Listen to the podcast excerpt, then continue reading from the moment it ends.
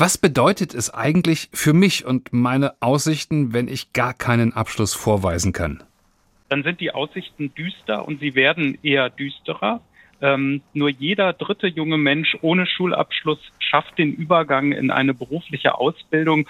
Zwei Drittel bleiben dauerhaft ohne Berufsqualifizierung.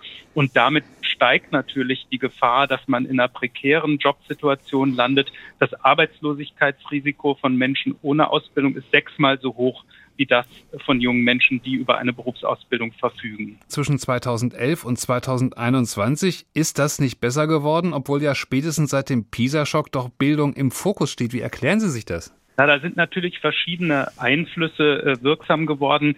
Die Schülerinnen und Schüler des Jahres 2011 äh, haben sich anders zusammengesetzt als die Schülerinnen und Schüler aus dem Jahr 2021. Wir hatten eine erhebliche Zuwanderung nach Deutschland, viele Geflüchtete, die 2015, 16 oder auch jetzt äh, äh, zu uns gekommen sind, vom Schulsystem aufgenommen wurden und oft gar nicht äh, Deutsch sprachen zu Beginn. All das steckt natürlich auch hinter diesen Zahlen. Insofern muss man auch sagen, ist diese Stagnation, die wir im Mittel haben, gar nicht mal so schlecht. Hm. Sie haben ja da eben schon so ein paar Dinge angesprochen. Was lässt sich über die Hintergründe aussagen? In welcher Gruppe gibt es beispielsweise die höchste Zahl an Schulabbrechern?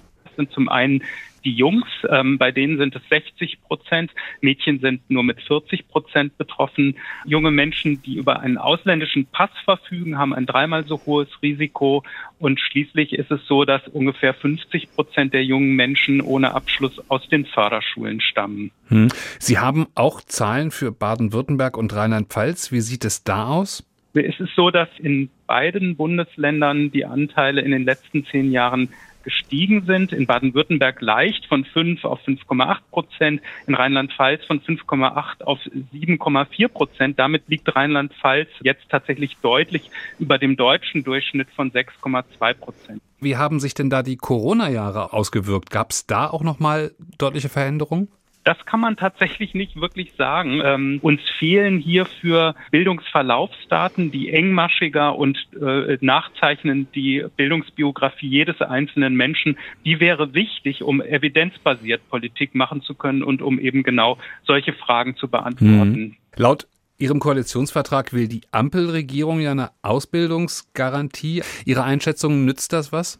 Die Zahlen, die dort momentan äh, im politischen Planungsprozess sind, wären viel zu gering, würde nicht mal reichen, um diese jungen Menschen ohne ähm, Schulabschluss zu versorgen. Für die ist die Ausbildungsgarantie aber gar nicht äh, originär gedacht. Ja, sie sollte natürlich auch ähm, äh, so ausgestaltet werden, dass sie für diese Menschen ähm, eine Perspektive bietet. Es gibt aber auch eine zunehmende Zahl von Menschen, die sogar mit Hauptschulabschluss die Schule verlassen und trotzdem nicht erfolgreich sind bei der Suche nach einem Ausbildungsplatz. Das ist die weitaus größere Gruppe und hier geht es im Kern auch äh, äh um die Ausbildungsgarantie.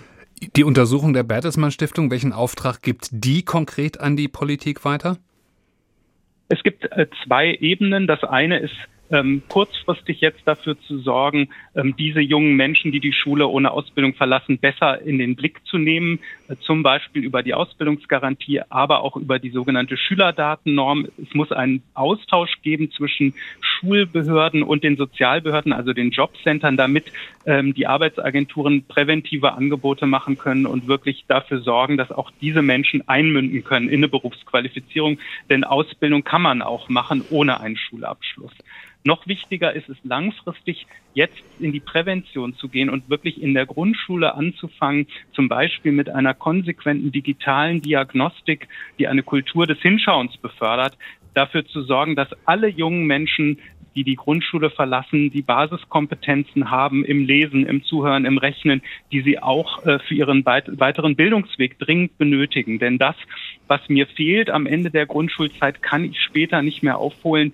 Die Viertklässler, die die Mindeststandards nicht erreichen, sind sechs Jahre später dann sonst die Schulabgänger ohne Abschluss. Und das können wir uns als Land mit einem sich verschärfenden Fachkräftemangel nicht länger leisten.